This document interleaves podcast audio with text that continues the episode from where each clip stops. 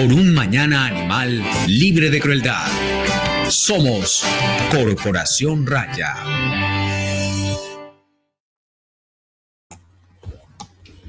Hola, muy buenas tardes para todas las personas que se conectan con nuestro programa Ládralo. Hoy es 26 de julio de 2020 y son las 5 de la tarde y esta es nuestra emisión número 159 de nuestro programa. Mi nombre es Juliana Barberi, soy la directora de Raya y también la directora de este programa. Hola, buenas tardes. Un saludo para todos. Soy Catalina Yepes, coordinadora de clínicas de Raya. Hola a todos, yo soy Gabriel Chica, abogado de la Corporación Raya. Bueno, el día de hoy pues tenemos un invitado eh, al que personalmente conozco hace muchísimos años.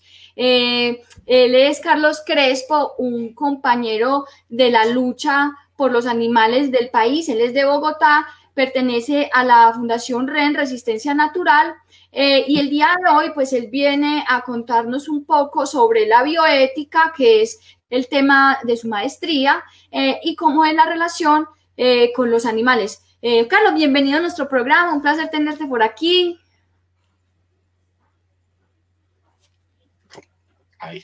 Muchísimas gracias, Juliana, y pues también un saludo a Catalina y a Gabriel y a todas las personas que nos están escuchando. Bienvenidas, bienvenidos y bueno, vamos a, eh, a esperar pues que este espacio sea de mucho provecho y que nos haga avanzar en la reflexión sobre lo que debe ser nuestra relación con los animales. No solamente pues desde, desde, el, ámbito normal pues de, de, la ciudadanía, sino también de la academia, pues como ha pretendido ser este enfoque. Sí, eh, Carlos, eh, vos tenés dos pregrados, uno en, psicología y otro en ingeniería química y, y tenés una maestría en bioética. Yo, yo, bueno, antes de empezar a hablar, que voy a empezar, pues me gustaría que nos, porque mucha gente me preguntó antes del programa, ¿qué es bioética? Pero ¿cómo así? Es ok, bueno, pero eso lo hablaremos antes de eso. Te voy a hacer unas preguntas de rigor de nuestro programa. La primera pregunta es, ¿cuáles son tus hobbies? ¿Qué te gusta hacer en tu tiempo libre? ¿Cuáles son tus aficiones? Pues yo te conozco más o menos desde hace mucho tiempo, hice algunas, pero contanos pues a todos los oyentes. Bueno, eh, pues aparte de estudiar y de leer todo lo que se pueda, eh, pues también soy rockero. Me gusta mucho el rock, he estado inmiscuido en el mundo del rock y del punk particularmente hace mucho tiempo. De hecho, pues inclusive hasta tengo una banda que, bueno, pues ha estado como en, crisis hace un tiempito eh, por bastantes problemas derivados de la adultez y sobre todo pues cuando no se hace por lucro, ¿no? Eh, cuando no se hace por lucro las cosas son un poquito más difíciles de mantener y cuando no dependen solamente de nosotros mismos, entonces es un poquito más difícil. Em, también me gusta escribir mucho, escribo poesía, escribo eh, pues, artículos, trato de escribir pues como bastante. Por allá atrás, por acá, bueno, por todo lado, por ahí parte de de mi colección de Star Wars, soy coleccionista de Star Wars también. Eh, y bueno, pertenezco a la, a la comunidad y, bueno, ahí también hacemos varias cositas, inclusive en el ámbito del activismo. Este año tuvimos una, un evento muy bonito que se llamó el Star Fest Colombia, que era de exposición de, de figuras y, y, bueno, de cosas de Star Wars. Y cayó justo pues en los tiempos de la temporada taurina aquí en, en Bogotá. Y yo dije, bueno, pues vamos a articular las cosas, ¿no? Y, y entonces utilicé, pues, eh, digamos, el espacio con, con, un diorama que llevé del Palacio de Java de Hot, para los que conocen, las que conocen también la saga.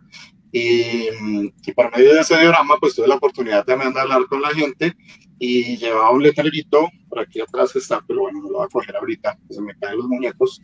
Eh, y, y, bueno, letrero decía simplemente, la fuerza está con los toros, no con los toreros. ¿Sí? Y la idea es que la gente se tomara fotos y tomamos fotos, muchísimas. Eso se subió a las redes de Colombia Sin Toreo, de la Coalición Nacional, pues que, que pertenecemos ustedes también, como Corporación Raya. Y, y, y, bueno, pues fue todo un éxito el evento y también la actividad de activismo en este evento, ¿no? Entonces, la idea de esto pues es anotar que en todos los ámbitos de trabajo, de incidencia de nosotros como activistas, siempre llevamos el mensaje por algún ladito, lo metemos. Así es, Carlos, en, cualquier espacio donde uno encuentra por donde va metiendo ahí, ni con mucho disimulo, porque eso es de frente, va metiendo el tema para que, para que todo el mundo también se un poco se contagie, aprenda pues de, de, las experiencias también de uno y de lo que le está sucediendo a los animales más que cualquier cosa. Bueno, ¿y cuál fue la última película que te viste? La última película, bueno, pues obviamente aquí en tiempos de cuarentena pues hemos visto muchas, ¿no? pero película en cine, no, en la vida, en, el televisor. Ah, no, pues, ahorita, la situación ha estado un poco compleja a nivel personal, entonces he tratado de ver películas bien tontas, no son las que me gustan mucho, pero pues eh, he estado viendo películas eh, simplemente de mantenimiento emocional, ¿no? No vale la pena ni mencionarlas.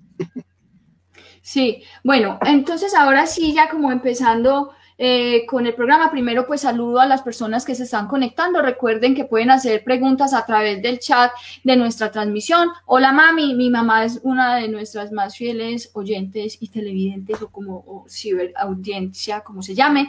Eh, también nos saluda, ay, no estoy hablando, sí, sí. Nos saluda Tomás Ekens Falco, espero Tomás que tu apellido se pronuncie así, nos saluda también ahí en el chat. Eh, empezando ya con el tema, Carlos, eh, yo quisiera que nos contaras un poco sobre qué es la bioética, porque muchas personas pues no tienen como ese conocimiento, uno habla, oye escuchar, oye hablar mucho de ética pero no, el concepto de bioética de pronto es algo más desconocido, entonces, ¿por qué no empezamos como hablando de eso? Bueno, pues igual de todas formas en el contexto de la presentación, pues Perfecto. Listo, entonces si querés empecemos. Pero para adelantarnos un poquito, eh, precisamente a estas inquietudes, eh, la ética, pues por supuesto, está en el ámbito de, la, de la vida de los humanos hace muchísimo tiempo eh, como una forma de, canalizar las relaciones eh, interpersonales, sobre todo, pero la ética vieja, esa ética que conocíamos eh, de Platón, toda esa ética griega, mm, planteaba dilemas donde no estaba en riesgo nuestra misma vida, nuestra, nuestra misma integridad, no, no, no, no tenía, digamos, como afectación eh, eh, en el mundo natural, por ejemplo. Eh, eran otro tipo de relaciones, digamos, como un poco, era un cuestionamiento sobre las relaciones y lo que deberían ser las relaciones, un poco más en el ámbito más personal, de nuestro círculo, de, de, los, de las ciudades que no eran muy grandes.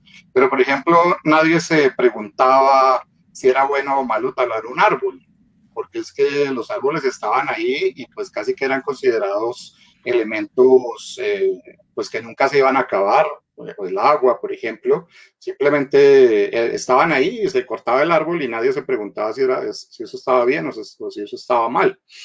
Eh, pero en este momento de la existencia donde cada acción humana puede implicar la destrucción de nuestro mismo planeta y afectar, por supuesto, nuestras propias vidas, poniéndolas en riesgo y poniendo en riesgo la vida en general del planeta, pues surge precisamente eh, esta, esta área del conocimiento, la bioética, que es un área interdisciplinar que busca generar precisamente espacios de reflexión sobre esos nuevos dilemas que definitivamente la ética tradicional no logra abarcar, no logra eh, pues, asumir con las herramientas necesarias.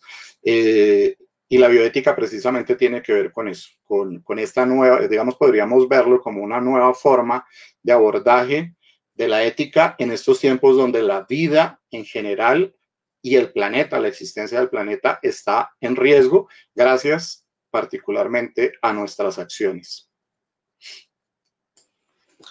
Gracias, Carlos, por eso que que nos explicas pues como al respecto y hay algo bien importante ahí es que nos dice son como unas nuevas preguntas, unos nuevos cuestionamientos que nos estamos haciendo en la manera como nos relacionamos con el mundo y estas nuevas inquietudes que nos van surgiendo parten como de como de un despertar, ¿cierto? No es porque antes no tuviéramos, no estuvieran esos elementos ahí, esos sujetos ahí, esos seres ahí, sino que hasta ahora estamos como empezando a tomar conciencia y a pensarnos en eso. Entonces, eh, muy importante pues como toda la reflexión que haces al respecto y cómo la bioética es una herramienta precisamente para cuestionarnos ese relacionamiento como cotidiano y frecuente, pero también académico con el mundo. Entonces, eh, no sé si le damos paso a la presentación que tienes preparada y recordarle pues a las personas que nos ven que pueden ir haciendo las preguntas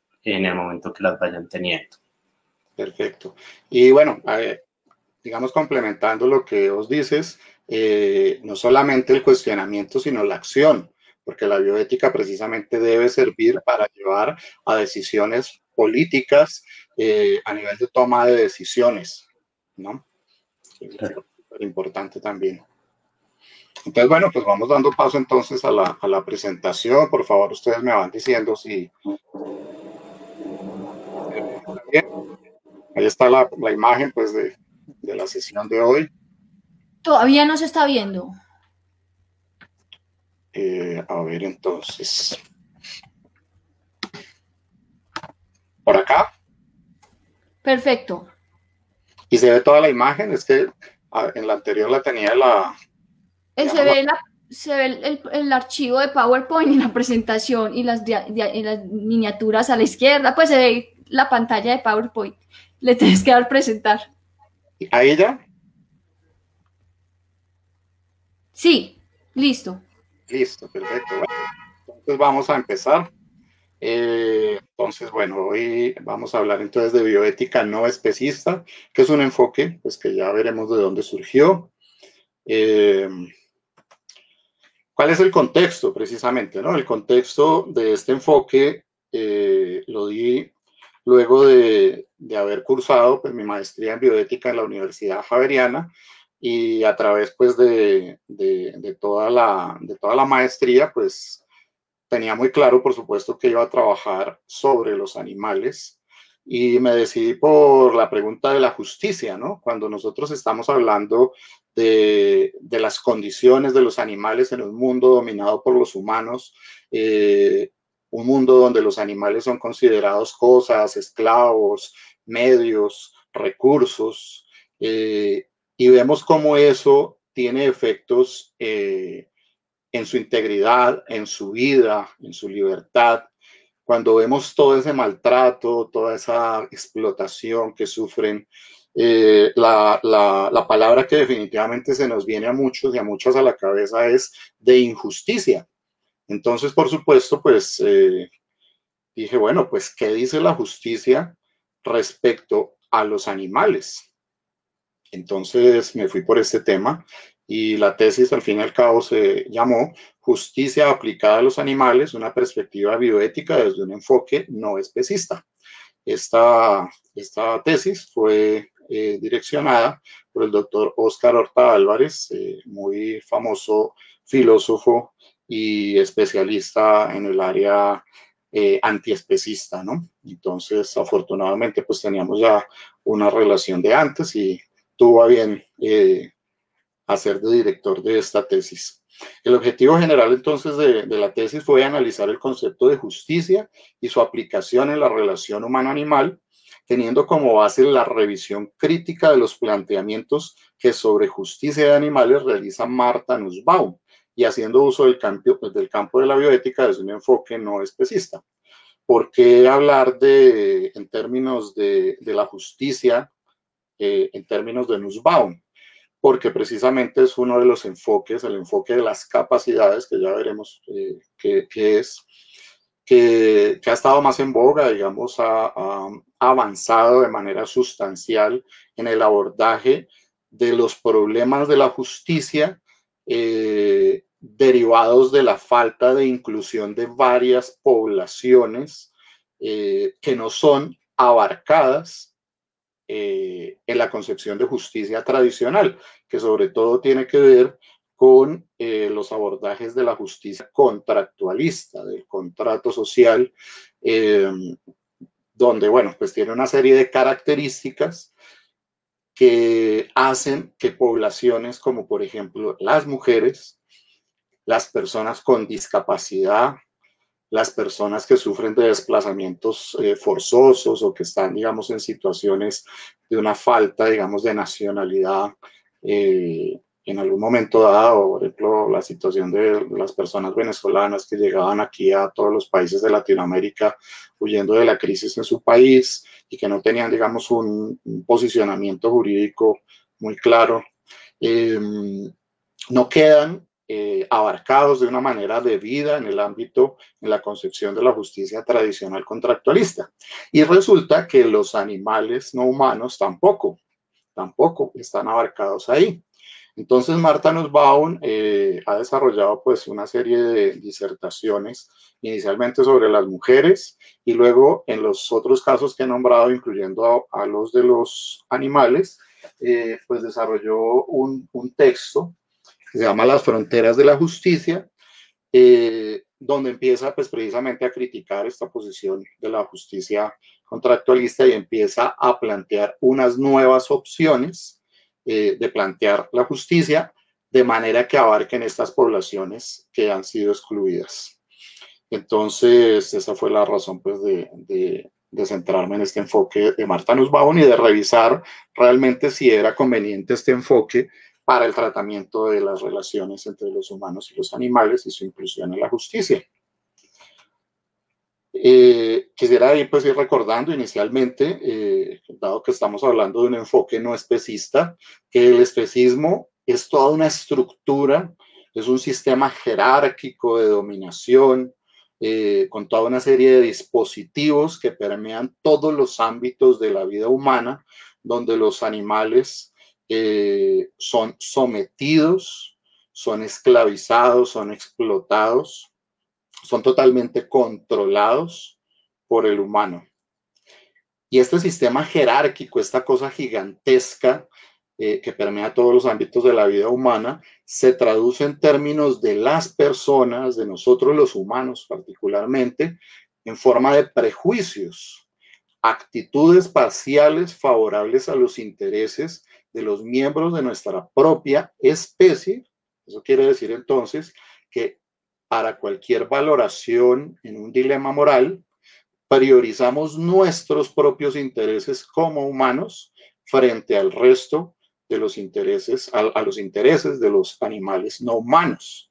Este es el especismo antropocéntrico. Sin embargo, hay otra forma de especismo también marcada y es el de privilegiar los intereses de algunas especies y en contra de los de otras. Eso se da muy claramente cuando nosotros estamos hablando de los considerados animales simpáticos para nosotros, aquellos animales que, nos producen gran, gran simpatía, eh, pues obviamente el ejemplo más claro son los eh, llamados animales de compañía, em, por los que tenemos pues toda una serie de, de prerrogativas frente a otros animales que no vemos en un rol cercano al humano, como los denominados animales de consumo, entre comillas, o de experimentación, o utilizados para otro tipo, explotados para otro tipo de ámbitos. Aquí tenemos una reflexión muy interesante que tiene que ver con que si la situación de los animales considerados simpáticos, más cercanos a nosotros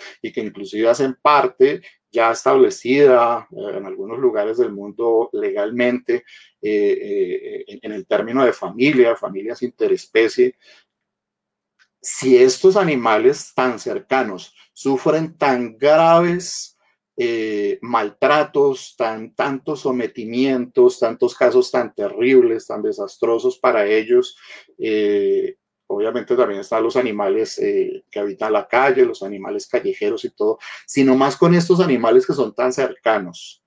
Se producen toda esta cantidad de, actos tan aberrantes, tan, tan, tan terribles, pues nos podemos imaginar cómo les va a aquellos animales con los que no tenemos esa relación cercana, con los que no tenemos ese vínculo y que solo vemos como simples cosas que sirven para efectos humanos.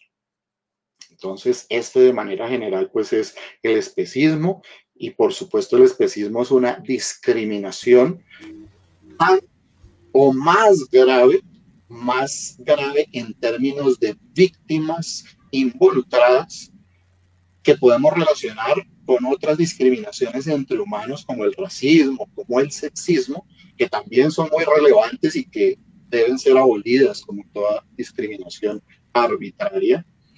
Pero el especismo tiene la mayor cantidad de víctimas y eso normalmente la gente no lo sabe, la gente no lo toma en cuenta. Simplemente los animales son números en términos, por ejemplo, de cabezas de ganado, podemos llegar hasta el caso de, de, donde se anula tanto el sujeto como tal, que hablamos de toneladas, como en el, en el caso de los peces, ¿no? No hablamos de cuántos peces pescaron, sino que hablamos de toneladas.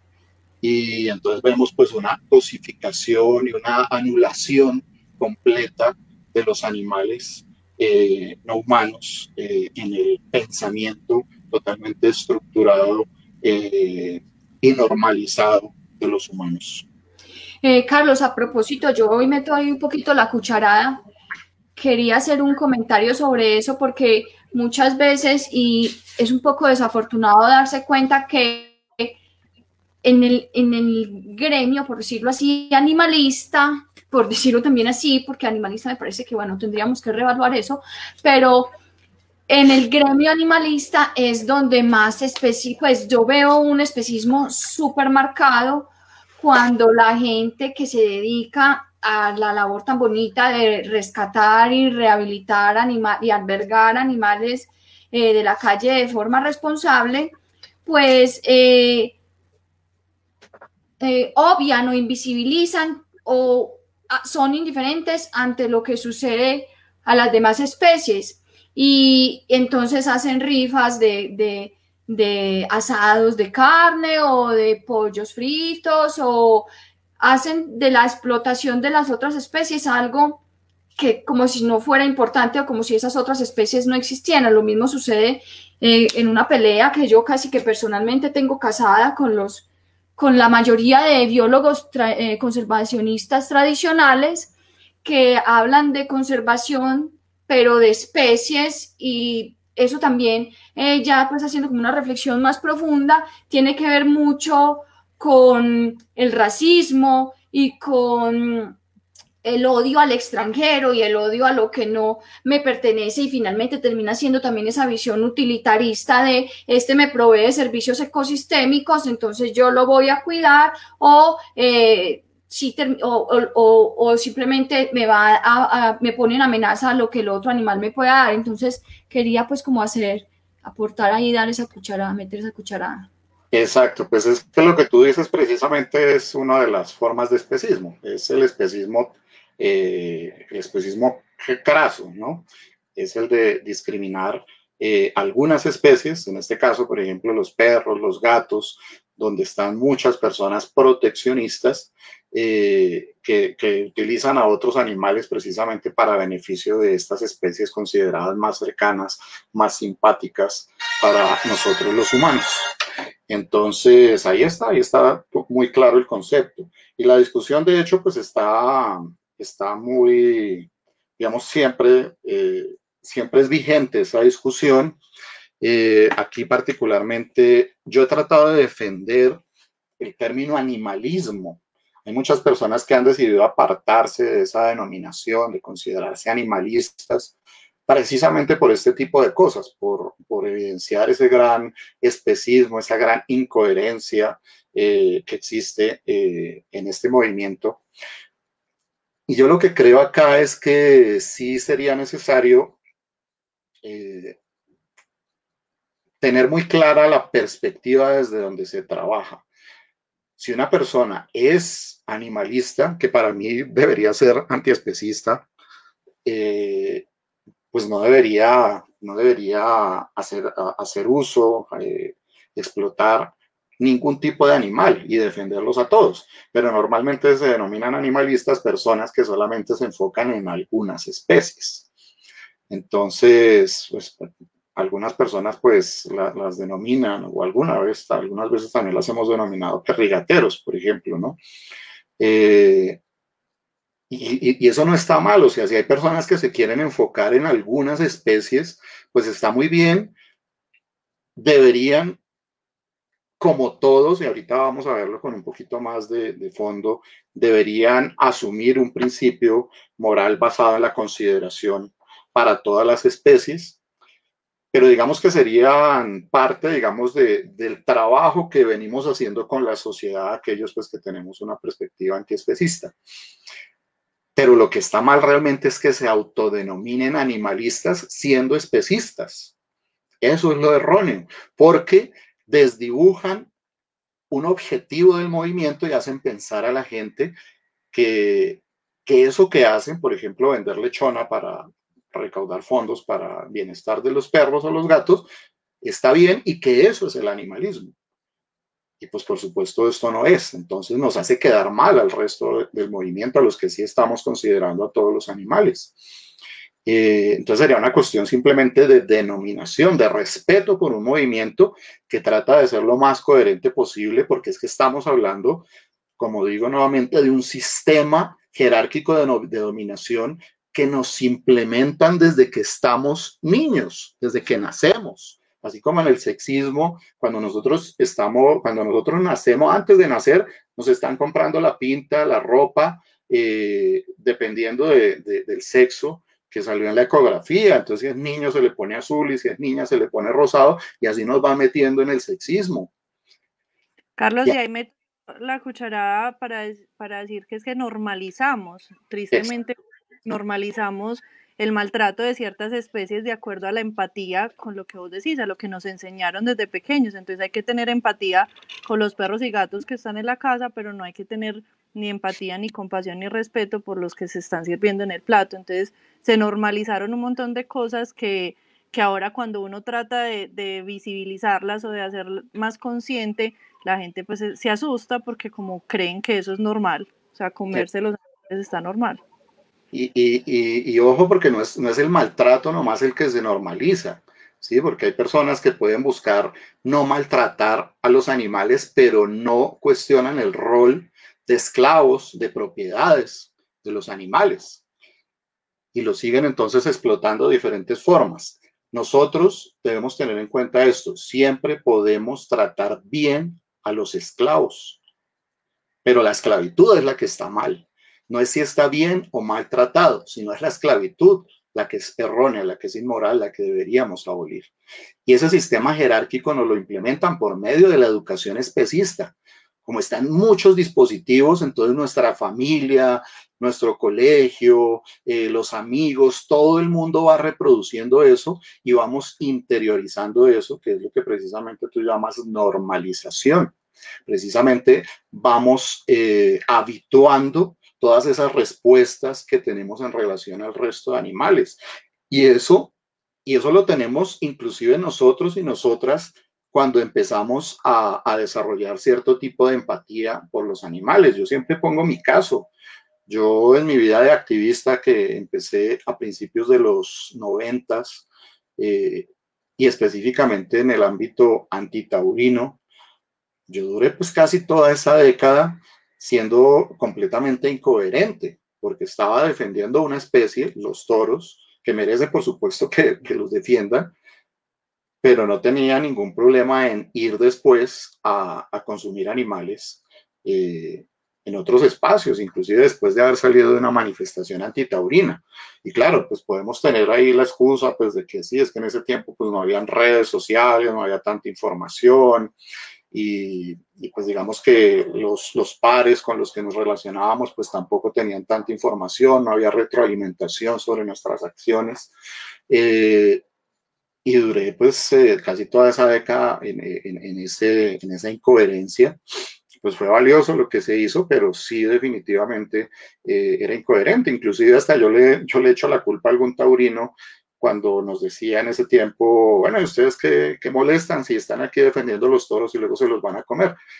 Y yo creo que hizo parte ahí de esto, esto es una cuestión de chips, ¿no? De como que se van haciendo conexiones Eh, y ahí yo creo que hice la conexión y empecé a decir, oiga, sí, es que tiene, tiene razón, tenemos es que defender a todos los animales y no a uno solo. Y por eso desde hace muchísimo tiempo, ya desde finales de los noventas, eh, empezamos a trabajar, eh, pues también seguimos trabajando el tema antitaurino, pero siempre también con un volante de veganismo paralelamente y se entregaban los dos. Mire, estamos luchando ahorita particularmente por los toros, pero es por todos los animales. Mire este volantico, el veganismo y, bueno, sí, o sea, haciendo un contexto de manera general, ¿no?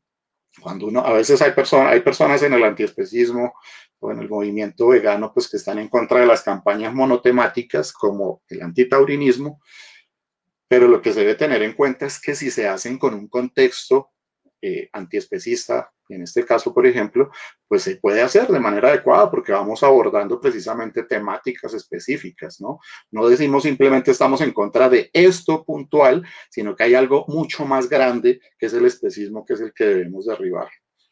Eh, entonces, hasta nosotros mismos, eh, como activistas, hemos, hemos sufrido pues de, del especismo y no porque queramos, sino porque el especismo es tan poderoso que, permea nuestra, nuestro cerebro, nuestras acciones, nuestras actitudes, precisamente. Por eso, por eso es un prejuicio o actitud parcial favorable a nuestros intereses, pues porque es que estamos pensando simplemente en nosotros y vemos al, al otro, a la otra edad, esto también tiene que ver con, con cómo percibimos a la otra edad, quién es el otro válido, ¿no? Yo respeto a otro, a otra, porque lo considero válido y cuando lo considero válido normalmente es porque lo considero igual a mí, que se asemeja a mí, que tiene mis mismas sensaciones, que tiene mis mismas emociones, eh, mis mismas eh, reacciones, que puede sentir lo mismo que yo y lo considero válido. Cuando yo anulo la otra edad, por ejemplo, en el tiempo de la esclavitud de, personas en África, de la, de, la, esclavización de personas en África, tuvieron que anular definitivamente esa otredad de esas personas, no considerarlas humanas para poder hacer las barbaridades que hicieron con ellas. Y así hacemos nosotros con los animales. Los anulamos completamente en su ser, no los consideramos iguales a nosotros. Eh, ahí viene la pregunta de, de dónde es que somos iguales, ¿no? Por supuesto. Y, bueno, pues la, respuesta ya la, tenemos clara, pues me imagino que aquí la habrán abordado muchas veces. Eh, el elemento básico es la sintiencia, esa capacidad de sentir que da la posesión de un sistema nervioso central eh, que tenemos la mayoría de animales y que nos da la posibilidad de sentir todo ese rango de, de sensaciones, desde el placer hasta el dolor, y en ese sentido, al sentirlas, podemos ser dañados o podemos ser beneficiados. Y al recibir daños o recibir beneficios, contamos con toda una serie de intereses, intereses por aumentar en la mayor cantidad posible nuestros beneficios y disminuir al máximo todo aquello que nos daña. Esos son nuestros intereses. Y esos intereses, por ejemplo, en el ámbito de los humanos, van siendo ligados a derechos morales eh, que primero se reflexionan y luego se van convirtiendo en leyes, en derechos. Esos derechos morales se van traduciendo en derechos legales y por eso tenemos un derecho a la vida, porque para los seres vivos la vida es nuestro mayor interés porque nos ofrece todas las posibilidades de lograr beneficios en todas nuestras actuaciones en el mundo. Pero como también tenemos la posibilidad de ser dañados, entonces se van reflejando en leyes donde, por ejemplo, no eh, tenemos derecho a no ser torturados. Los animales particularmente pues tienen el, gran problema de que al ser considerados medios para fines humanos, eh, no tienen un derecho básico para nosotros, que está establecido para los humanos, que es el de no ser propiedades de nadie. Nosotros somos soberanos, libres, se supone, que tenemos muchas cadenas, pero los animales definitivamente están sometidos al arbitrio y al abuso de los humanos. Y en tanto esto, eh, pues sufren todas las consecuencias del especismo, ¿no? Entonces, esto es una cosa muy grande, es, algo muy, muy, eh, es algo estructural y por eso no es fácil eh, muchas veces asumirlo. Y a veces simplemente lo vemos pero nuestros intereses y las ganas de mantener nuestros privilegios, esto también tiene que ver con privilegios, eh, es más grande que cualquier otra cosa. Y sobre todo lo más terrible es que tiene que ver con que nosotros privilegiamos nuestros privilegios, aunque sean completamente superfluos comparados con la violación de, eh, de intereses básicos, los más básicos de los animales. Por ejemplo, en, en la alimentación, cuando nosotros privilegiamos nuestro gusto, el sabor de algo que nos comemos y que no es algo, sino que era alguien, y lo privilegiamos ese interés que es secundario en tanto que podríamos tener esas sensaciones o mejores en otro tipo de, de, alimentos que no, que, no que no conlleven explotación animal y los anteponemos frente a los intereses más básicos de los animales que como ya vimos son la vida, la integridad, la libertad y el hecho que el derecho deberían tener de no ser propiedades de nadie. Eh, Carlos, yo ahí voy a hablar un poquito, bueno, voy a comentar un poquito sobre lo que vos decías de la igualdad y la otredad, que a mí me parece que, que nosotros no tenemos como a nuestra conveniencia humana. No tenemos como una línea trazada entre lo que es el otro y lo que es igual. Entonces, cuando nos conviene, los animales eh, son iguales a nosotros, entonces iguales no, son muy similares, entonces experimentamos en ellos porque es que vamos a obtener los mismos resultados y podemos replicar estos resultados en los seres humanos porque finalmente termina siendo lo mismo, pero para otras cosas somos completamente opuestos y entonces es ahí cuando decimos, no, pero es que son diferentes, ellos no hacen esto, no hacen lo otro, no piensan, no tal, no, ya.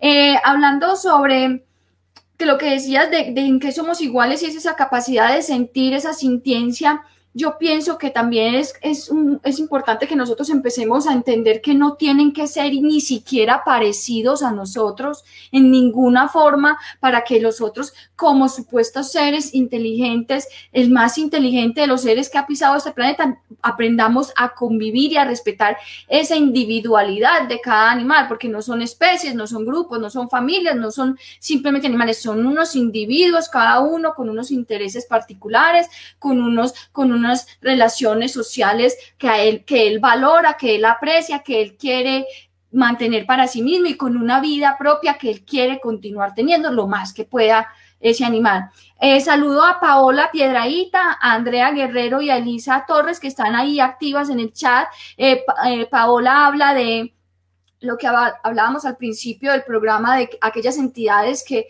recogen o recaudan fondos a través de la explotación o maltrato de otros animales, ella se pregunta cómo es que los eventos donde recogen fondos con comida vegana pueden ser tan exitosos y yo me pregunto cómo es que uno puede eh, justificar simplemente la obtención de un recurso económico con eh, el sacrificio de la vida de un animal. Yo pienso que si a usted no le quiere comprar porque no tiene carne un producto, entonces ese no es el cliente, ese no es la persona con la que usted debería estar entablando una relación, porque es que no se trata de salvar a unos mientras explotamos a otros.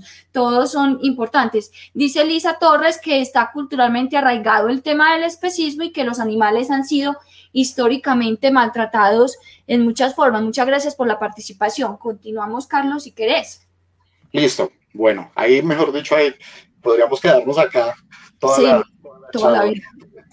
No voy a decir más cosas sobre lo que dices para, poder avanzar. bueno, entonces, eh, en la tesis, pues surgió entonces eh, eh, el enfoque de las capacidades. Este enfoque de las capacidades fue propuesto por Amartya Sen eh, que es un, eh, un, eh, un, Nobel de Economía indio que propuso este enfoque de las capacidades, lo propuso para los humanos em, y pues buscó desarrollar pues toda, toda una teoría que alejara la idea de justicia y sobre todo de la justicia relacionada al desarrollo económico, por ejemplo, de los clásicos medidores, indicadores eh, sociales como el IPB. Eh, se, buscó alejar eso y, buscó, buscó generar indicadores más sociales. Indicadores eh, que fueran distintos a esos indicadores económicos clásicos. Y eh, la que era su esposa, eh, ahorita ya no son esposos, Marta Nussbaum, filósofa gringa, como ya les dije, pues en el 2007 eh, desarrolló este texto, Las fronteras de la justicia, consideraciones sobre la exclusión, y retomó entonces la teoría del enfoque de las capacidades de Amartya Sen para aplicarlo precisamente a estas poblaciones excluidas que ya nombré en un inicio. El enfoque de las capacidades tiene que ver con derechos positivos básicos, exigibles, especifica algunas condiciones necesarias para que una sociedad sea mínimamente justa, traducido a modo de derechos fundamentales para todos los ciudadanos. El hecho de que no se garantice unos umbrales mínimos de esas condiciones necesarias que precisamente son las capacidades que plantea Zen, constituye una violación especialmente grave de la justicia básica que atenta contra la dignidad, contra la libertad y contra el desarrollo. Eso quiere decir entonces que una sociedad que quiere ser libre, que se precie de ser desarrollada, debe garantizar que una serie de capacidades que, que cada sociedad, según SEN, debe construir que reflejen precisamente la vida que quiere vivir esa sociedad en específico, deben desarrollar todos sus ciudadanos para que podamos hablar de que esa nación realmente es desarrollada. Entonces ya no estamos hablando de cuánto invirtieron las grandes multinacionales en un país o cuánto es el gasto, no sé qué, sino es que se garanticen esas condiciones mínimas, esas capacidades mínimas en sus ciudadanos y podemos entonces hablar de una sociedad digna, una sociedad libre y una sociedad desarrollada. Entonces, como vemos, es un concepto pues completamente eh, apartado de las teorías económicas tradicionales. Para, para Zen eh, es esencial el término agencia. La agencia es la capacidad de gestionar, o sea, de conseguir las cosas necesarias para lograr estar bien, para estar en un estado de bienestar. Se debe contar con capacidades y con los medios para desarrollar el bienestar no es suficiente con que se tengan las capacidades, pero si no existen los medios para hacerlo, pues eh, tampoco vamos pues a, lograr esta agencia. Entonces, esto es en general lo que, lo que planteó Amar, eh, Amartya Sen en su, en su desarrollo. Y resulta entonces que Nussbaum la aplicó, entre otras poblaciones, a los animales. Entonces, las capacidades en los animales son aquello que cada individuo de una especie animal efectivamente es capaz de hacer y ser, de acuerdo a lo que Marta a nombra, eh, denomina la norma de especie. La norma de especie simplemente es una serie de características que cada especie pues hace, que está directamente relacionada a una vida acorde con una idea de la dignidad animal. Y plantea que los animales son capaces de agencia. Si pueden agenciar, pueden conseguir desarrollar su propia vida, también la vida que quieren vivir, que es la vida pues, eh, que, que, la, naturaleza pone pues, eh, a cada una de las especies. Para este enfoque, desde la perspectiva de, de Nussbaum, hay una significación ética en el desarrollo y florecimiento de esas capacidades básicas que son innatas, que han sido valoradas como buenas y centrales. Aquí estamos hablando pues de que son los humanos pues los encargados pues de construir esto. Hay, hay, algo de sesgo que, que, se critica en varios elementos del enfoque, eh, pero que al fin y al cabo nosotros también eh, hacemos cuando estamos hablando de, eh, de relacionarlos con las personas eh, con los humanos, por ejemplo, con los que no podemos tener una comunicación fluida o, que no la podemos tener, como con los bebés. Tenemos que imaginarnos sus deseos, tenemos que imaginarnos sus motivaciones, tenemos que imaginarnos sus dolores, atendiendo que los veo similares a mí. Y siento pues que si a mí me dolió, si lo pellizco, entonces no le debo pellizcar al bebé y si se pegó, pues le va a doler igual que me dolería a mí. Y por eso pues lo puedo imaginar, ¿no? La imaginación. Entonces, estas eh, capacidades que son valoradas como buenas y centrales, eh, pues tienen esa significación especial, eh, ética, y se encuentra dañina la frustración o el malogramiento de dichas capacidades. Cuando no permitimos cuando no, no, no, no, damos la posibilidad de que se desarrollen las capacidades o no se permiten los medios para que esas capacidades se desarrollen o se mantengan y más bien se inhiban. ¿sí? Entonces, por ejemplo, aquí vemos el caso de un león en, eh, pues en una planicie por allá de África, todo bonito, todo despelucado, con su gran melena, y listo, pues hacer lo que un león tiene que hacer. Y aquí en la otra foto de la izquierda, de la derecha, perdón, vemos a, pues el lastimosamente célebre caso del león Júpiter que murió a principios de este año y que sabemos qué pasó, ¿no? Eh, se lo llevaron a otro lado donde ni siquiera le dieron comida, lo tenían en unas condiciones pues terribles y obviamente fue un león que perdió absolutamente toda su esencia como ser leonino, ¿no? Entonces, esto hace que sea imperativo promover el desarrollo pleno de las capacidades y eliminar todos los obstáculos para que las capacidades no se desarrollen, buscando para los animales una vida floreciente que sea dotada de una dignidad relevante para su especie. Esto es en general lo que dice el enfoque de las capacidades en Marta Nussbaum.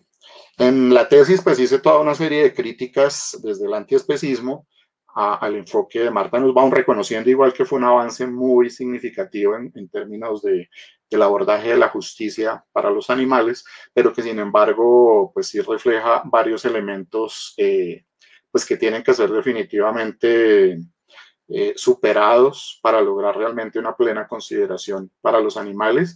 Y sobre todo que varios de los eh, elementos que ella utiliza para defender el enfoque de las capacidades en otras poblaciones, precisamente como en el mismo libro, pues como la población en condición de, en condición de discapacidad, por ejemplo, no los plantea con el mismo rigor y con el mismo sentido para los animales, planteándolo en el mismo texto. Entonces, en general, las críticas al enfoque que realicé en la tesis fue la minimización del papel de la sintiencia. Para ella, lo relevante pues son las capacidades, pero digamos lo que no desarrolla, creo yo, de manera adecuada es que las capacidades que ella plantea para los animales, aquí vemos, digamos, una diferencia con, con, con Zen, Zen, cuando habló de las capacidades para los humanos, no se atrevió a, a mostrar una serie de capacidades mínimas para todos los humanos, por ejemplo.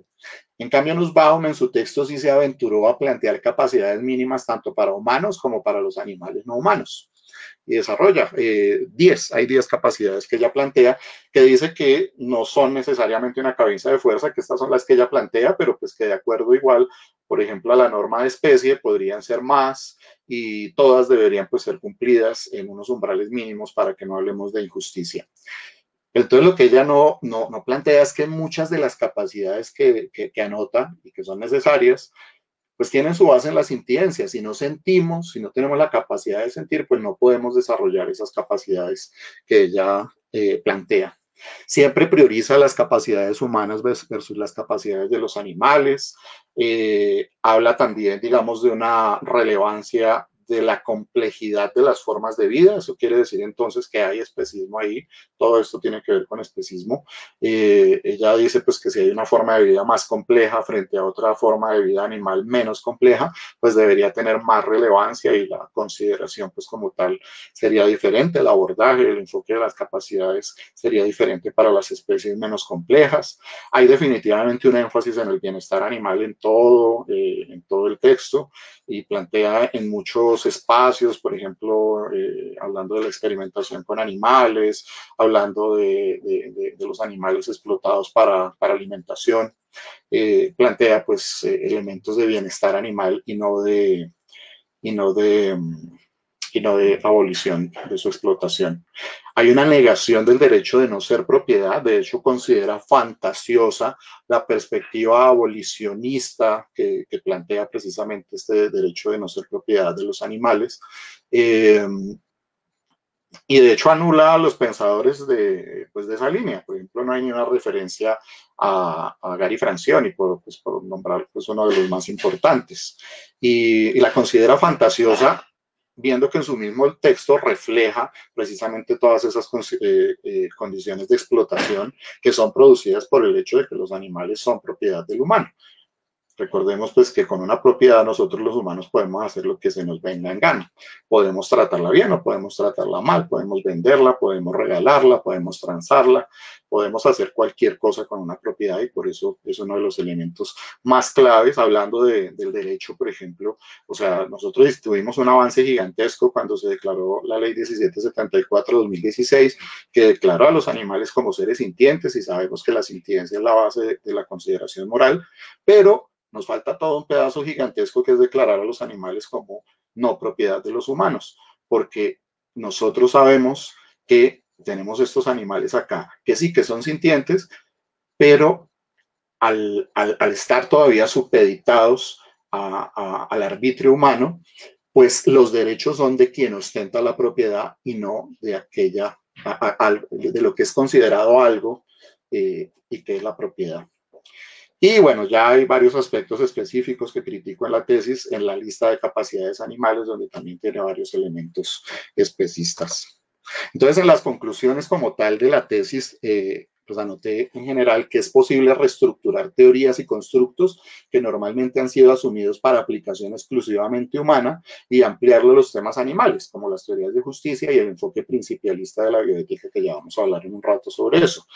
Eh, esto es súper importante porque lo que normalmente dicen es, no, es que este concepto es solamente para los humanos, es que esto no se aplica para los animales, somos nosotros los que estamos, por ejemplo, sujetos de derechos. En la discusión que tuvimos a finales del año pasado por respecto a los, a los ochucho, pues se planteaba eso, no, la justicia, el, el concepto, perdón, de, el concepto de sujeto de derechos solo puede ser aplicado para los humanos y porque es que solamente los humanos tenemos derechos y deberes y bla, bla, bla y, no, y, esto lo, lo, que, lo, que, lo que impide es tener una discusión más amplia donde identifiquemos que son nuestros sesgos definitorios los que no nos permiten ampliar el concepto. Es así de simple. Si nosotros queremos reestructurar el concepto, y ahorita vamos a ver más adelante cómo se reestructuran más conceptos, eh, se puede simplemente si nosotros queremos y hay voluntad para ello. No hay nada exclusivamente para nosotros, porque es que nosotros fuimos los que estructuramos esas ideas y podemos seguirlas reestructurando y el conocimiento no es estático, los conceptos no,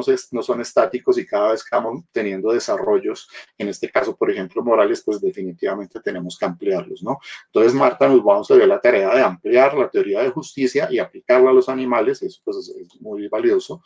Y, por ejemplo, el enfoque principialista de la bioética que se desarrolló también en unos apartados en la tesis, pues también, o sea, el enfoque principialista se desarrolló principal, principalmente para los humanos e inclusive, inclusive para ámbitos específicamente médicos, el ámbito médico sanitario.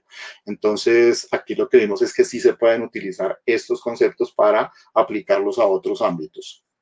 Otra de las conclusiones, la ampliación de la cobertura de la justicia para cubrir a los animales no humanos de la forma que propone Nussbaum sigue siendo insuficiente a la luz del enfoque no especista, como lo vimos en la diapositiva anterior. Entonces, lo anterior tiene como efecto que en sus planteamientos existan espacios donde es posible mantener la estructura de dominación especista lastimosamente. Y definitivamente para este enfoque de Nussbaum la prioridad es reducir los niveles de abuso contra los animales, pero no abolir su explotación. Otras conclusiones, que la bioética debe y puede ser coherente en cuanto a ética de la vida y en este caso de la vida sintiente, y que en este campo se puede tener un enfoque no especista, que no priorice los intereses humanos frente a los de los demás animales, que eso lo vamos a desarrollar ahorita. Entonces se ofreció la condición de posibilidad de crear y fortalecer un enfoque no especista en bioética con una lectura desde las víctimas, no de los victimarios, porque es que normalmente nos centramos antropocéntricamente en los victimarios que somos los humanos. Precisamente el especismo hace eso, privilegiar los intereses de los humanos cuando tenemos un dilema moral frente a los animales no humanos. Entonces aquí lo que se pretende es hacer una lectura desde las víctimas de la explotación especista que no valide tampoco la terminología ética y bioética asociada a la regulación de la explotación animal, que delimite la deliberación reiterativa en dilemas humanos y otros animales y que sea más concluyente en recomendaciones y conclusiones que no busquen simplemente regular las actividades de explotación animal, sino la abolición de la esclavitud de los animales. Y este enfoque pues ya se empezó a desarrollar pues desde esa época, iniciando con la tesis, y, eh, y lo plantea así, una bioética no especista. Eh, por ejemplo, en un espacio que compartimos con Juliana en México, eh, hice una ponencia en un evento grande de animales en el mundo que se llama Minding Animals, y pues allá desarrollé precisamente la ponencia por una bioética no especista. Entonces, ahora sí, pues bioética, ¿qué es bioética? Aparte de lo que les planteé hace un rato, pues digamos de manera general y pues ateniéndonos simplemente a, la, parte de, la palabra como tal, ética de la vida. La bioética es la ética de la vida, bios, vida, etos, ética. Y la primera, la primera referencia que tuvimos fue en el año de 1927 con Fritz Jarr, que era un pastor eh, alemán y, pues describió un artículo en esa época que se llamaba Bioética, una perspectiva sobre la relación ética de los humanos con los animales y las plantas. Fijémonos acá que desde la misma acepción del concepto de bioética estaba ya esa preocupación por esa relación de los humanos con el resto de animales y con la naturaleza en general. Y Fritz Jarr se dio a la tarea, y aquí vemos precisamente cómo, cómo se pueden ampliar modificar los conceptos a conveniencia si tenemos la voluntad para ello y se puede. Pues él eh, modificó el imperativo categórico kantiano. Recordemos que el imperativo de Kant dice, obra de tal modo que uses a la humanidad tanto en tu persona como en la persona de cualquier otro, siempre al mismo tiempo como fin y nunca simplemente como medio. Eso quiere decir entonces, y que sigue siendo, digamos, un imperativo, en, pues yo diría que casi todas las legislaciones del mundo, esta base. Nosotros los humanos no podemos ser usados como medios, sino la idea es que nos veamos como fines en sí mismos, ¿no? Y eso tiene que ver pues precisamente con la otredad de la que estábamos hablando. La otredad vista como fin y no como medio para, para, para satisfacer mis propios fines. Entonces, lo que hizo Jar, Fritz Jar, fue parafrasear a Kant, sugiriendo un imperativo categórico nuevo que sugiere considerar a cada ser vivo como un fin en sí mismo y tratarlo como tal en la medida de lo posible. Entonces, eso fue como una primera aproximación a, la bioética. Sin embargo, el padre de la bioética eh, se considera a Van Renslen Potter, que en 1971 eh, escribió un texto donde describió a la bioética como un puente entre el conocimiento humanista y social y el de las ciencias naturales, contribuyendo al futuro y a la supervivencia de la especie humana. Recuerden lo que les dije al principio, donde estábamos planteando que la bioética se ocupaba de todos aquellos problemas que en este momento surgen y que ponen en riesgo la vida la vida en general y, la existencia en el planeta. Entonces, eh, para ello Potter dice, necesitamos crear un puente que empiece a poner a hablar ese conocimiento humano y social con las ciencias naturales. No pueden ir por lados separados, sino que tienen que encontrarse en un punto para disertar y tratar de resolver problemas eh, éticos eh, y prácticos eh, de los que se está dando actualmente, ¿no? Entonces esa fue esa primera aproximación de Potter. Tiene una frase que a mí siempre me ha encantado, también plantea la bioética como el conocimiento de cómo usar el conocimiento. Y eso nos da una perspectiva pues también de su pensamiento en cuanto a la reflexión ética sobre que no todo vale en la aplicación del conocimiento. O sea, eh, aquella perspectiva del conocimiento por el conocimiento sin importar lo que ocurra en el medio, así como ocurre en, otros, en otras discusiones como el arte por el arte, sino que aquí dice pues como que el conocimiento sí tiene que tener eh, motivos, unas y o deben reconocerse las motivaciones claras de ese conocimiento y debe ponerse límites al uso y abuso, por ejemplo, con el principio de precaución eh, de cómo usar ese conocimiento, porque puede ser pues para muy malas cosas si, si hay personas pues que desean usarlo así, ¿no? Como que el conocimiento al fin y al cabo sabemos pues que es eh, como, como neutro, la ciencia es neutra, pero dependiendo de la forma en que se use puede ser para gran beneficio o para gran maldad. Y Potter eh, fue avanzando pues en sus textos y planteando otra serie de cosas y por allá por el año de 1988 planteó una nueva concepción eh, que denominó bioética global, como el estudio de todo cuanto comprometa la supervivencia de la biota y constituya y construya una cultura de la vida. Esto quiere decir una, comprensión de la vida con un compromiso ético y aquí vemos una definición mucho más cercana a lo expresado por ya muchos años antes. Entonces, en resumen, eh, hay muchas otras definiciones de la bioética, solo aquí puse algunas, eh, pero el centro es que la preocupación de la bioética es la vida en todas sus manifestaciones y los riesgos pues, para la vida. Y por tanto, pues podemos concluir que la vida de los animales es definitivamente un asunto bioético y el trato que los humanos damos a los animales es en ese sentido un dilema moral, un dilema que debe ser abordado en las discusiones de la bioética. Entonces, en este camino, luego de todas esas reflexiones de Potter, la bioética tomó un camino eh, que, como dije hace un rato, se enfocó mucho en el tratamiento de dilemas médicos, ¿no? Pues de hecho, igual de todas formas, la, bioética, los, los, principios, inclusive las convenciones que se desarrollaron, eh, tuvieron mucho que ver con lo que pasaba en el ámbito médico. Iniciaron por allá eh, con las reflexiones luego de los, juicios de Nuremberg, eh, donde, por ejemplo, los los judíos, bueno, todas las personas que cayeron en los campos de concentración, precisamente se les negaba esa otredad y por eso les hicieron todo lo que les hicieron. Y digamos, uno de los principios básicos, fundamentales que se desarrolló en ese tiempo fue precisamente el principio de autonomía, sabiendo que definitivamente no es acorde a los derechos humanos, en este caso, eh, ejecutar cualquier tipo de procedimiento sin el consentimiento de aquel que va a estar involucrado. ¿Sí? Porque es que eso fue lo que se les violó, la autonomía, ¿no? O sea, es anular el sujeto y decir usted no, usted no toma sus decisiones, las decisiones las tomo yo, y que tengo el poder. Entonces, de ahí salió la declaración de Nuremberg y bueno, otra serie de cosas. Y precisamente ese, ese principio de autonomía derivó en aquello que nosotros cada vez que vamos al médico y nos van a hacer un procedimiento, nos ponen a firmar, que es el famoso consentimiento informado, donde nos informan toda la serie de cosas que nos van a hacer, los efectos que puede tener el procedimiento, etcétera, y nos dicen, acepta o no acepta que le hagamos eso. Y uno, de acuerdo a su voluntad y de acuerdo al conocimiento informado sobre esto, decide si va a hacerse o no lo que le están proponiendo y puede decir perfectamente que no.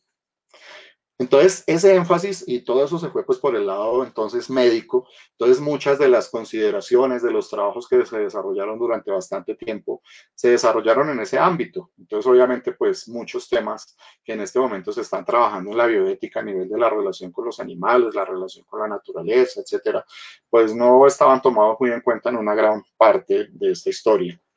Em, pero particularmente en el caso de los animales sí se ha encontrado eh, una desatención en cuanto al número de artículos de habla hispana, particularmente en temas de la desconsideración moral hacia los animales.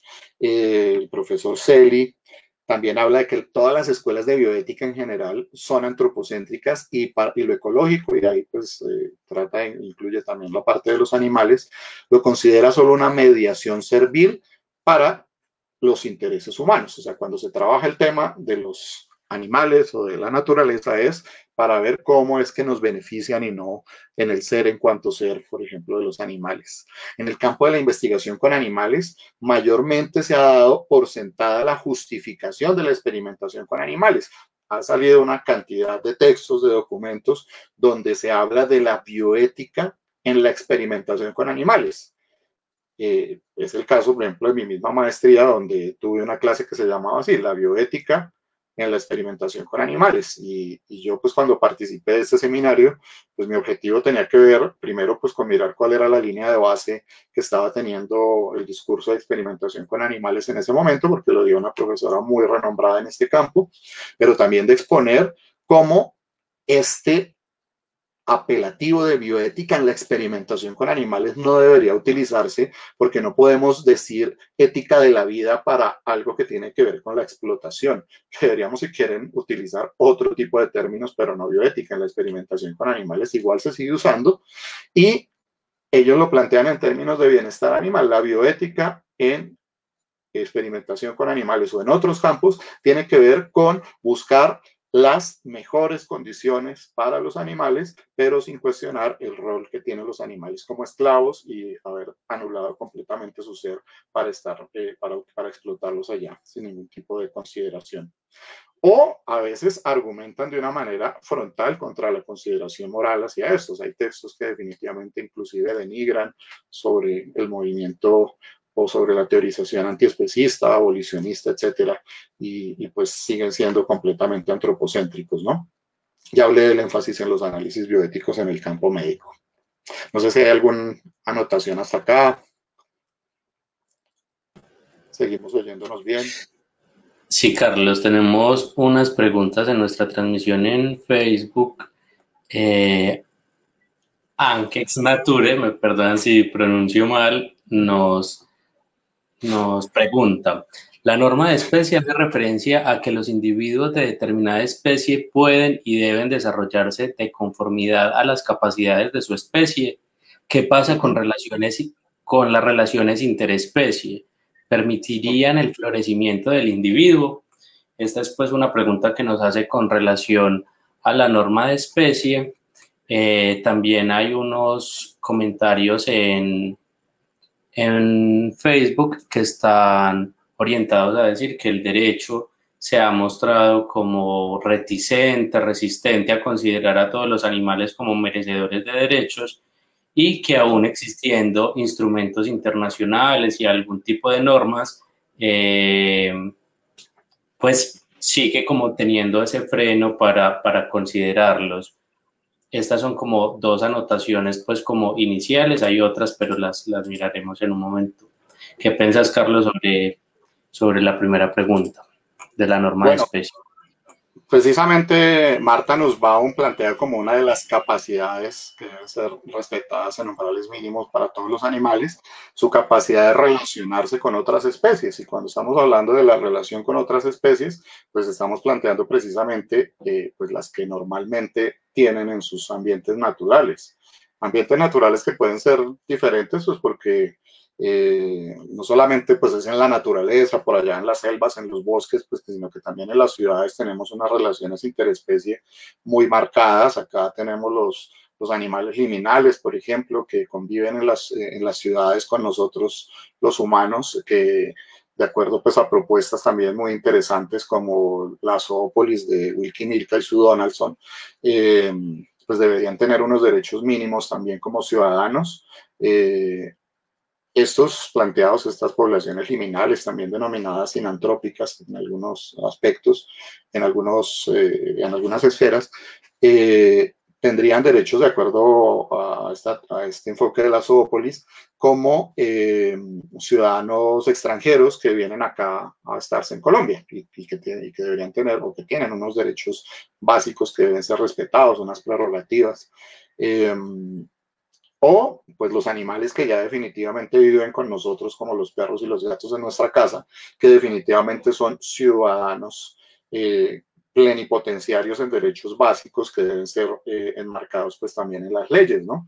Caso, por ejemplo, aquí que me, que me acuerde que, es muy interesante, por ejemplo, el derecho a ladrar de un perro que derivó inclusive hasta en una sentencia de la Corte Constitucional donde decía, pues el perro tiene derecho a ladrar, Así de simple, y es una de sus capacidades, como cómo se comunica pues con, con, el mundo, ¿no? Y, desestimaba pues las, las consideraciones que pasan sobre todo en propiedades horizontales que, que, molestan tanto a los vecinos a veces que porque el perro está ladrando y no sé qué, pues, pues que quiere que, pues, que, que maulle, pues es un perro. sí. Entonces, em, efectivamente, en el contexto, por, por, eso, por eso la teoría de las capacidades se enmarca territorialmente, ¿no? O sea, Marta Nussbaum hace una lista de 10 capacidades generales, pero también anota, pues como lo que dijo Amartya Sen en su momento para los humanos, que Amartya Sen no se aventuró a plantear una lista de capacidades, sino que dijo, cada territorio, cada comunidad, cada sociedad eh, hace su lista de capacidades y mira qué es lo que tiene que desarrollarse, incluida la relación con la autoridad, ¿no? Entonces eso se tiene que enmarcar en eso, ¿no? Enmarcar en, en, dónde, en qué, eh, qué, tipo de animales estamos hablando, quiénes son con quien normalmente eh, convive y definitivamente pues cada parte pues va a tener pues toda una serie de, capacidades a ser respetadas de acuerdo también a su norma de especie, que esa norma de especie también de acuerdo a los animales pues eh, podría inclusive ir modificándose en términos pues de, por ejemplo el asilvestramiento que, que, tienen animales, por ejemplo, como las palomas, ¿no? Las palomas no eran de las ciudades, pero los humanos las llevaron a las ciudades y las empezaron a hacer depender de los humanos, las empezaron a hacer comer basura de los humanos y a darles cosas que no son, eh, que no son pues adecuadas para ellas, produciéndoles grandísimas enfermedades. Y de paso, anulando su autonomía, que es otra de las capacidades planteadas por, pues, por Nussbaum, ¿no? Eh, no, no, en el, no, en el, término como tal de una capacidad, sino en, el contexto, pues digamos, de, del nombre de una de las capacidades que plantea, eh, la autonomía es absolutamente clave y de la autonomía es la que estábamos hablando ahorita, que de hecho hace parte grande del desarrollo de la bioética, fundamental. Eh, porque cuando alimentamos a las palomas, estamos desincentivando sus capacidades naturales de gestionar, de agenciar en términos del enfoque de las capacidades, su propia alimentación. Y eso, como dijimos en el enfoque de las capacidades, tendría derivaciones hacia la injusticia, hacia una vida no digna, una vida dependiente de los humanos para un ser que, que, no, neces que no debe estar dependiendo de nosotros, porque es libre, pues digamos que es semi-libre, ¿no? es, así estrado en las ciudades, ¿no? Entonces, bueno, esos son temas ahí que son largos, eh, pero pues bueno. Y el derecho, pues sí, por supuesto, es que el derecho es antropocéntrico, ahí no hay nada que hacer. Y la idea es que pues vayamos eh, paso a paso incidiendo en los espacios políticos y lo hemos logrado de a pocos, ¿no? Haber incidido en la misma ley 1774, en las últimas leyes que hemos tenido grandes eh, de los animales que, que, pues, que son eh, de carácter abolicionista, por lo menos de algunos pedacitos de, las formas de explotación animal, como es el caso de los circos con animales, del recientemente aprobado eh, recientemente aprobada ley de prohibición de experimentos con animales para fines cosméticos, cuyo compañero Eduardo Peña estuvo hace un rato también en este programa, hace unos días. Eh, pues Adi, que fue pues, el coordinador, y igual de todas formas muchos estuvimos ahí pues también eh, aportando pues para este proyecto de ley, para que se hiciera realidad.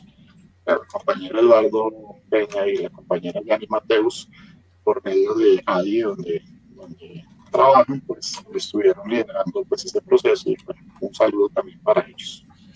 Entonces, eh, Carlos, vamos paso a paso.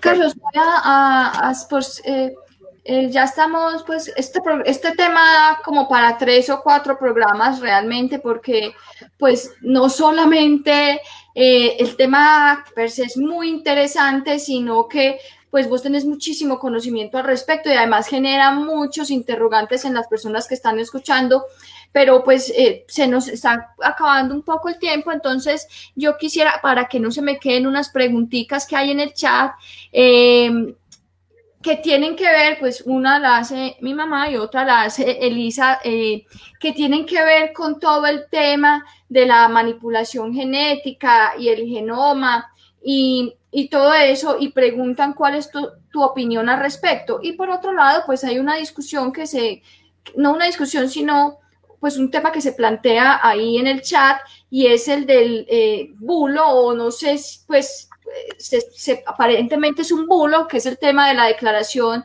de los Derechos de los Animales por parte de la ONU que puede ser inclusive pues otro tema del programa, pero eh, dando respuesta pues a las preguntas sobre el, la parte genética, ¿qué, qué opinas? Eh, que dice, por ejemplo, Elisa, eh, la manipulación genética es una actividad más que especista. ¿Cuál es tu opinión, Carlos? Bueno, ¿qué hago? O sea, yo tengo aquí varias diapositivas. No sé si, pues como para cerrar el tema, o, y las dejamos aquí listas para, y, trato como de, volar un poquito, o lo que consideran. Eh, ¿cuánto, ¿Cuánto crees que puede ser el tiempo extra? Llevamos hasta el momento una hora y cuarto. Una hora y cuarto. ¿Cuánto tenemos? No, pues eh, no tenemos tiempo porque finalmente es nuestra página y eso, pero pues, sería bueno como ponerle un límite porque muy bueno sería quedarnos aquí cuatro horas en, esta, en este tema tan interesante, pero pues habría que ponerle un límite. Sí, listo. Voy a volar más bien, entonces, y yo aquí tengo anotados pues esos, eh, estas preguntas. De todas maneras, esperamos para otro programa segurito. Eso, listo. Bueno, vamos a seguir rápidamente. Entonces, la bioética debe ser coherente en términos de su pretensión de ser una ética de la vida, en este caso de la vida sensible y en el presente trabajo, pues en la tesis se consideraba, pues se considera que esta área de conocimiento puede y debe tener un enfoque no especista que, no priorice los intereses de los humanos en detrimento de los intereses de los otros animales. Eh, en bioética es normal el eh, método, el uso del método deliberativo en la bioética se delibera para llegar a acuerdos o consensos que superen conflictos, ofreciendo razones que puedan ser aceptadas por todos los afectados. Pues eso es buenísimo, ¿no? Nos ponemos a dialogar, nos ponemos a charlar interdisciplinariamente, transdisciplinariamente, como queramos, y la idea pues es llegar a un punto. El gran problema es que cuando nos quedamos deliberando y deliberando, ¿no? O cuando se delibera específicamente. Entonces, uno de mis ejemplos claves eh, pues es la sentencia 666 del 2010, eh, quizás muchos la conocen, muchas, eh, donde se estableció, eh, las pues se trabajó sobre las excepciones de las leyes de protección animal en Colombia, la tauromaquia y sus relacionados, las peleas de gallo, las, el coleo y las corralejas. Y bueno, en general, la, la, Corte Constitucional hizo una valoración de la tauromaquia como tradición que debe ser respetada para los pueblos y la explotación, el maltrato animal, la violencia contra los animales es evidente en estos espectáculos. Y aceptó las dos.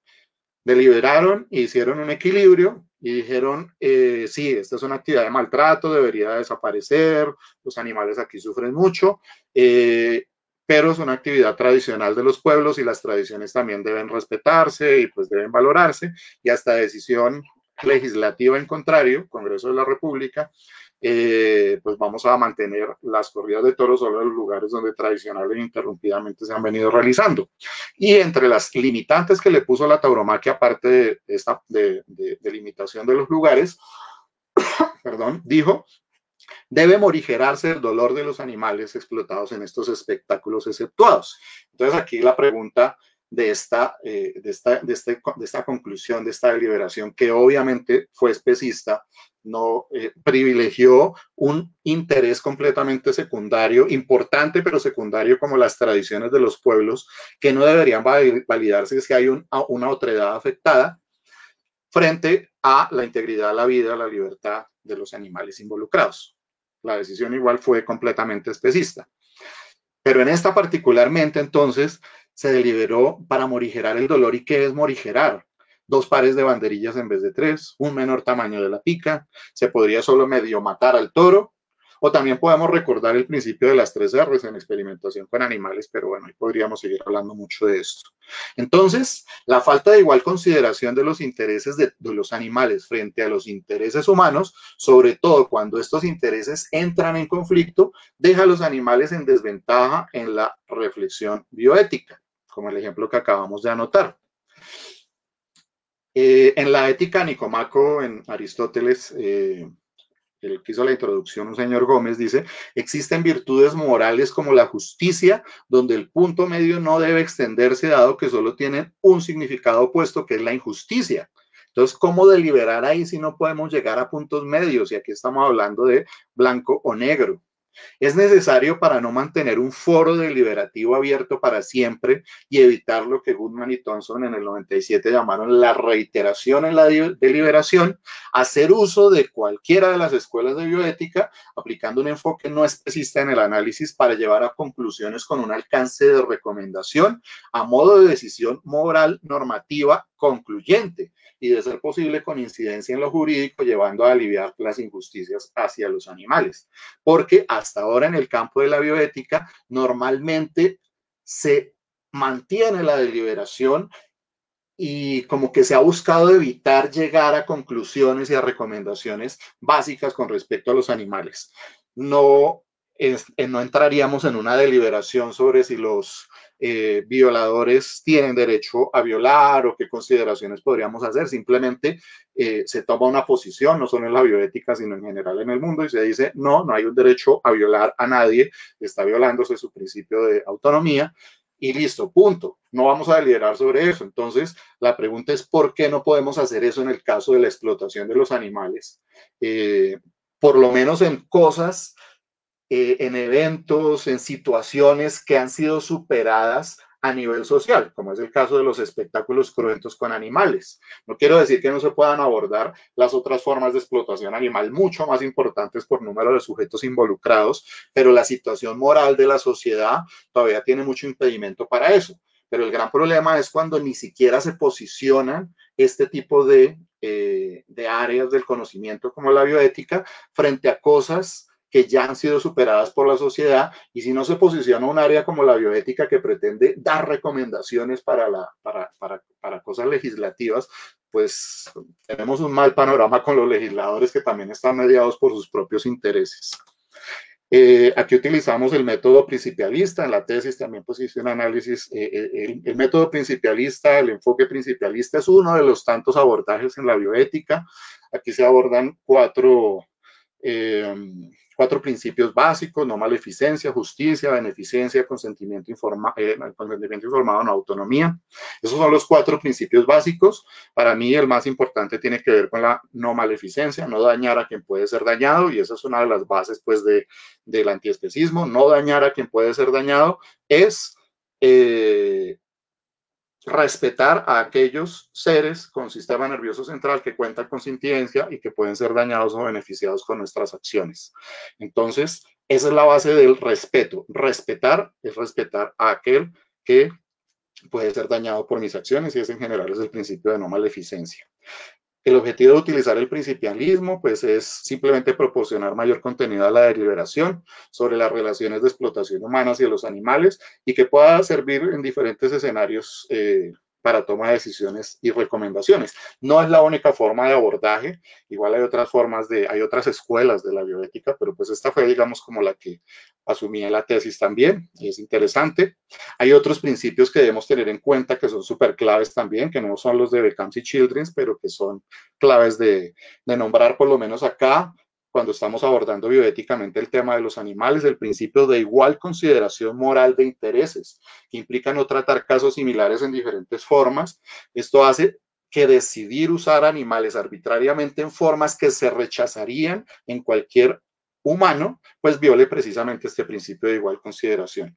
Y hay uno muy bonito que es el principio del permiso. Eh, Engelgard, eh, un autor que en el 95 dijo, no, ese principialismo, esos cuatro principios no me gustan y no sé qué. Mire, el único principio para considerar algo como moral o inmoral es la capacidad de dar permiso. Para la modalidad basada en el principio del permiso está bien lo que tiene permiso para la persona afectada. No importa que los otros lo consideren inmoral, lo que sea, pero si yo doy permiso, es moral para Engelbert. Y esto del permiso tiene que ver nuevamente con el principio de autonomía, a pesar de que lo haya denigrado en ese momento. Entonces, el análisis de los principios cuando se tienen en cuenta los intereses de los animales puede tomarse, como un todo, ya que cada uno de ellos ofrece elementos que muestran en general que ninguno de los principios parece tener conflictos entre sí. Cuando utilizamos este método principialista, lo que buscamos es eh, mirar a ver qué es lo que entra eh, en conflicto en cuanto a los principios, haciendo los análisis de la situación moral.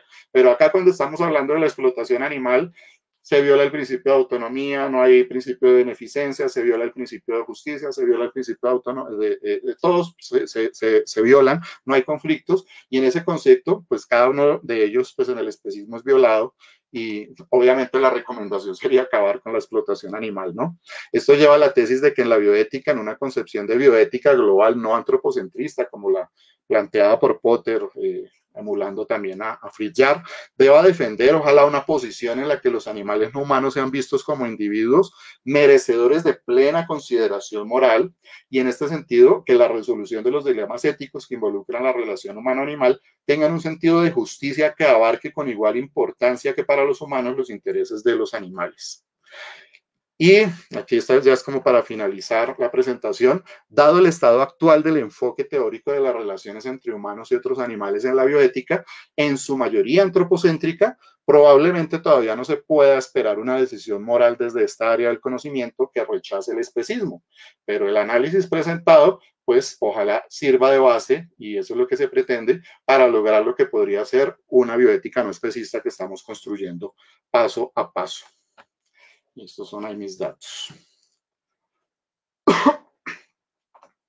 Ahora sí nos vamos con las preguntas.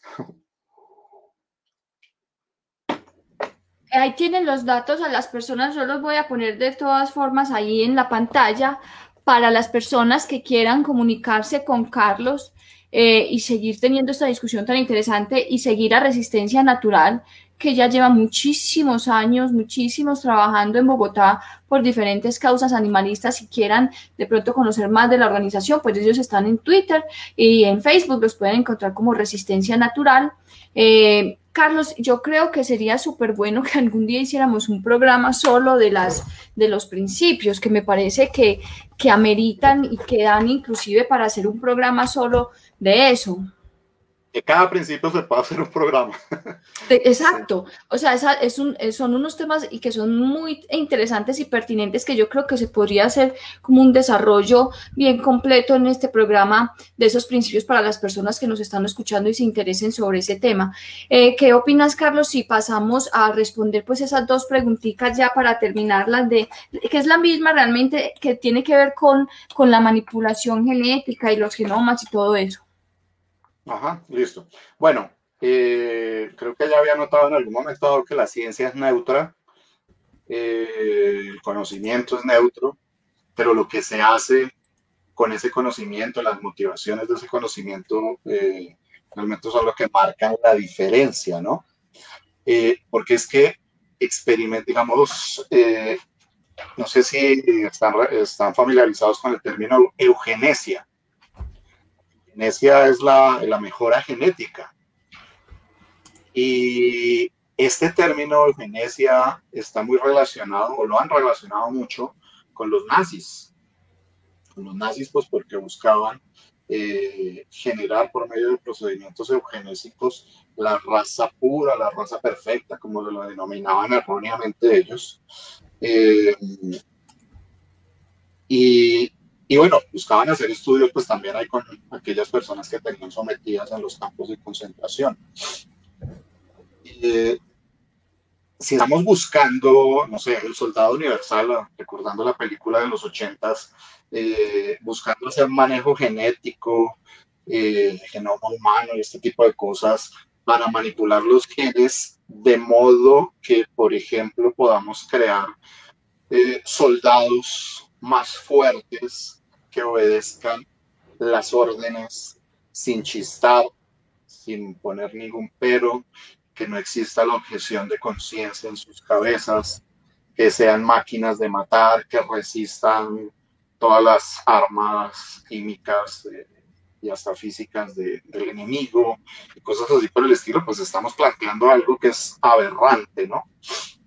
Jürgen Habermas, eh, un filósofo de la Escuela de Frankfurt, todavía vivo y muy famoso, escribió un libro que se llama la, eh, eh, de, pues, Eugenesia Liberal, no me acuerdo ahorita todo el nombre. Pero bueno, ahí plantea precisamente que la eugenesia podría inclusive desarrollar métodos que alteren tanto la vida, particularmente de los humanos, que se elimine definitivamente el humano que conocemos y ya surge otra cosa, otra cosa que ya no es un humano porque ya está tan modificado pues que, que definitivamente ya perdió todo lo que lo hacía humano de acuerdo a las características que conocíamos lo que ya son otras. Yo particularmente pienso que si se realiza un manejo genético que pueda beneficiar a los seres vivos, sintientes en este caso, a todos nosotros los animales, eh, por ejemplo, por ejemplo, o sea, ¿a quién no le gustaría que pudiéramos ser inmunes, o sea, que se acabara esa pandemia tan terrible del cáncer? El cáncer que dicen que es curable, que no sé qué, pero miles de personas siguen padeciendo los efectos, miles de millones de personas siguen muriendo. Eh, pues es algo tan terrible al que no se le ha podido dar realmente una solución y que inclusive eh, muchas veces son más graves los efectos de, las mismas medicinas que se usan para contrarrestar el cáncer que el mismo cáncer, poniendo precisamente en un dilema moral a las personas y a sus familias sobre qué hacer en cuanto a si seguir un tratamiento o no de este tipo. Qué maravilla que no pudiéramos tener que enfrentarnos a estos dilemas, sino simplemente decir ya no hay cáncer por medio de manejo genético, eh, eliminar eh, esta, esta réplica de células malignas eh, en el interior de las personas o de los animales, porque a los animales no humanos pues, también les da cáncer. También hemos visto esos efectos también en los animales con tratamientos terriblemente costosos y que para los animales es muchas veces peor porque precisamente a nivel especista y hablando del principio de igual consideración, normalmente por lo menos las familias, no el sistema médico, hace lo más que puede para lograr eh, preservar la vida y la integridad de las personas, porque la vida humana se considera lo más valioso. Pero cuando estamos hablando de la vida de los animales no humanos, muchas veces se valora el costo de los tratamientos. Y en este caso hay un dicho totalmente especista que dice, más vale la correa que el perro. Y aquí vamos viendo cuál es el valor de la vida de los animales a pesar de que son los animales simpáticos para nosotros. ¿sí? Entonces, eh, inclusive muchas veces, por ejemplo, hay, hay, un animal, me acuerdo casos eh, cuando había vehículos de tracción animal acá en Bogotá que se fracturaba eh, pues un caballo y pues la opción era inmediatamente sin cuestionarse nada la eutanasia cuando había la posibilidad, y eso pasa también con, con muchos perros, con muchos gatos, eh, podrían tener un tratamiento, pero son tan costosos que la gente, sus eh, tenentes, no, no, no, no, están dispuestos a asumir esa carga económica. No hay unas EPS que atiendan a los animales, entonces muchas veces recurren a estas medidas, habiendo, existiendo tratamientos posibles eh, que los puedan aliviar y pudieran que los animales poder seguir viviendo. Eh, si es para experimentar en términos de la experimentación con animales que lleva eh, o deriva al uso, a la explotación de los animales para toda la cantidad de fines para los que los utilizan, porque lastimosamente los utilizamos como reactivos biológicos y así les dicen, ni siquiera les dicen animales, sino reactivos biológicos, los sujetos experimentales para abordar todas las temáticas pues de, de, de, beneficio de beneficio atribuido para los humanos, pero que beneficio realmente no lo es tanto, eh, porque la mayoría de experimentos que se realizan con animales, incluido el manejo genético, involucran eh, simplemente una coartada moral ilegal, procedimental para, para validar productos que salen al mercado, que si dañan a los humanos, sustentan las demandas posibles de aquellas personas que fueron eh, dañadas por esos productos. ¿sí? Entonces, simplemente dicen, eh, desarrollamos todos los procedimientos, hicimos todos los procedimientos, no hubo ninguna reacción adversa, hicimos aquí pruebas con los animales, con nosotros, bla, bla, bla. Y, al cabo el producto afectó a alguien y, ya, aquí está simplemente la, la, coartada legal para ellos y la moral, porque no dicen lo que debería ser. que si va a existir un producto para atención de determinada dolencia humana o animal, pues se debe experimentar es con los sujetos propios involucrados, ¿sí? Los humanos necesitamos experimentos con nosotros mismos y hay muchas personas que estarían prestas a, hacerlo, ¿sí? Pero eh, los protocolos rigurosos establecidos por los experimentadores hacen que no se permita eh, que muchas personas interesadas en el llanto inmediato porque están padeciendo una enfermedad catastrófica, por ejemplo, y potencialmente mortal, y dijeran, yo aquí estoy, experimenten conmigo lo que sea porque ya no tengo nada que perder, y no los dejan, porque no, este primero tenemos que cumplir la fase de no sé qué, no sé cuántos. Ahorita, en términos de la COVID-19, Ahorita lo que deberían estar haciendo los laboratorios es ir directamente a lo que necesitamos y en la fase de pruebas con humanos. Hay cientos de miles de personas que están siendo infectadas por la COVID todos los días y muchos están tan fregados que, quisieran que, les dieran alguna medida para poder paliar los efectos de, la COVID. lo que están haciendo los experimentadores es perder tiempo sabiendo que realmente esa experimentación con animales no les sirve porque al fin y al cabo siempre van a terminar en la fase de experimentación con humanos y, y los humanos vamos a ser sujetos experimentales de los productos de, de, estas personas, de, estas farmacéuticas, de estas empresas. ¿sí?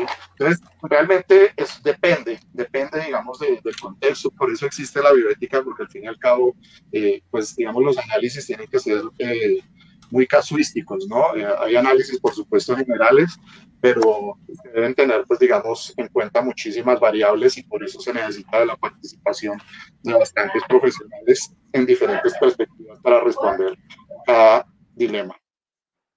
¿Y la otra pregunta cuál era? No, Carlos, básicamente era eso. Eh, pues ya terminemos aquí y yo pues quiero agradecerte muchísimo por la información tan importante, tan completa que nos has dado pues el día de hoy. Eh, sigo abriendo la invitación a que hagamos otro programa, eh, otros programas, una serie de programas quizás sobre todos estos principios de los que vos hablabas.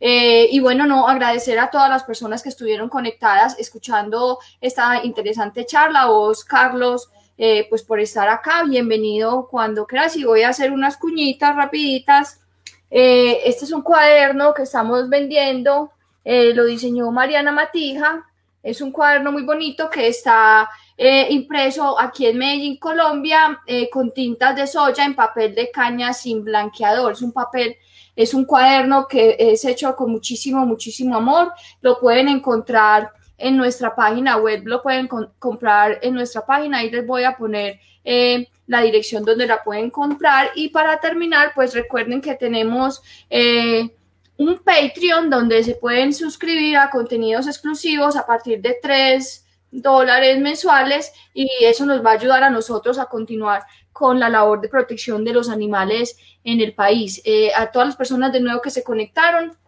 muchísimas gracias por estar aquí, Carlos. Reitero el agradecimiento, muy completa y muy buena eh, la información y nos volvemos a ver entonces el otro domingo con otro tema de interés para los que queremos y protegemos a los animales. Muchas gracias.